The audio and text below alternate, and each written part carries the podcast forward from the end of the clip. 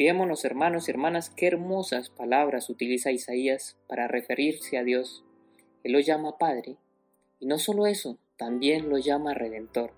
Isaías profetiza ocho siglos antes lo que sería la misión de nuestro Señor Jesucristo, que anunció incesantemente que Dios es nuestro Padre y murió en una cruz como nuestro Redentor, como nuestro Salvador, cargando el peso de nuestros pecados.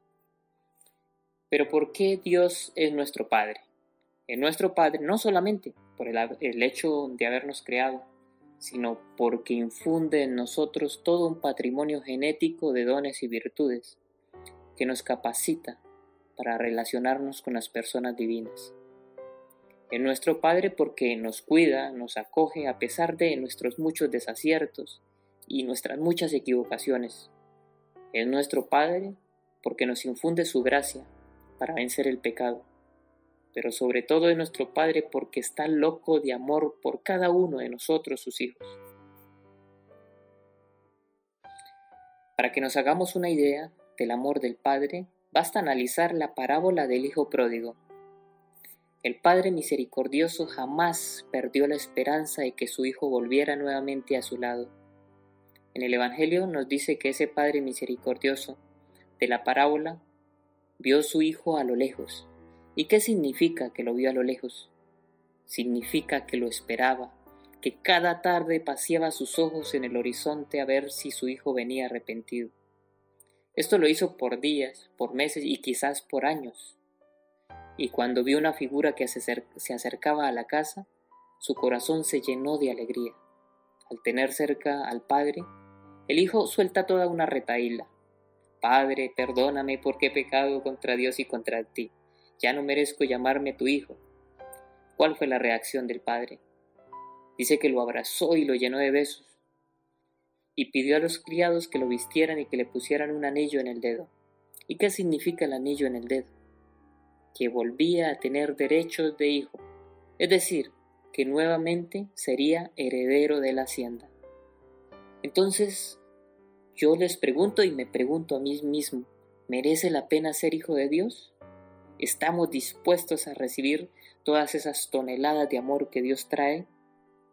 Porque si es así, si es así, por más problemas que yo tenga, por más situaciones familiares que esté atravesando en este momento, por más COVID o necesidad que esté pasando, no puedo yo derrumbarme ante la adversidad porque tengo un Padre que me sostiene, que no me deja caer, que procura siempre nuestro bien. ¿Qué padre no quiere lo mejor para sus hijos? Muchos dicen que nuestro propósito en este mundo es salvarnos, la salvación, buscar la salvación. Esto lo escucha uno sobre todo en las denominaciones protestantes. Arrepiéntete y serás salvo. Y te venden en el fondo una religión del miedo, porque si no, te espera la condenación. Y cuidado, cuidado con esa actitud que también está saltando hoy en día al catolicismo. Y puede convertirse en una obsesión de vivir un puritanismo en el cual anteponemos las normas morales por encima de la caridad, por encima del amor. Y entonces nos fastidia a las personas que no actúan como yo quisiera, nos fastidian a los hermanos que nos ponen problema y terminamos fastidiándonos a nosotros mismos porque estamos llenos de escrúpulos. Nuestro fin como cristianos no consiste solamente en contemplar a Dios, sino de compartir la intimidad con las personas divinas. Es decir, que yo me funda en esa inmensa verdad, en su inmensa bondad y en su inmensa hermosura. Como leemos eh, en el Evangelio, Dios nos invita a participar de su vida más íntima. Un día nos lleva a pescar a Galilea, donde llama a los primeros apóstoles. Otro día nos invita a una boda en Caná y nos presenta a María Santísima, que a propósito hizo allí. O intercedió para hacer para que Cristo hiciera un gran milagro, que fue la de convertir el agua en vino. Otro día nos lleva Cristo a curar un enfermo. En otro momento se transfigura delante de nosotros y estamos felices por ello. Pero otro día nos pide que le acompañemos al Gólgota, que le ayudemos a cargar la cruz. Y es ahí donde nos cuesta seguir a Cristo.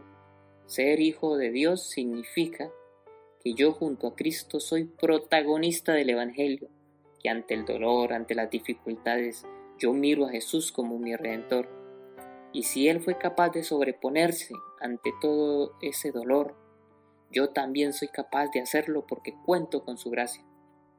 En el Evangelio de hoy, Cristo nos pide que estemos vigilantes para no quedarnos dormidos, para no distraernos de lo verdaderamente importante. Y vaya, que tenemos muchas distracciones en este mundo muchas veces. El mundo se convierte en antagonista de la voluntad de Dios. ¿Y qué tenemos que hacer para estar atentos? Abnegación, hacernos violencia a nosotros mismos de todo lo que no sea puro y santo. Y para esto es importante la oración, y sobre todo la oración continua que nos ayuda a discernir lo bueno de lo malo. Pidamos a Dios que en este adviento que el Señor prepare nuestro corazón y nos regale un verdadero, un verdadero nacimiento en nuestra vida de fe. Muchas gracias a todos. Dios los bendiga.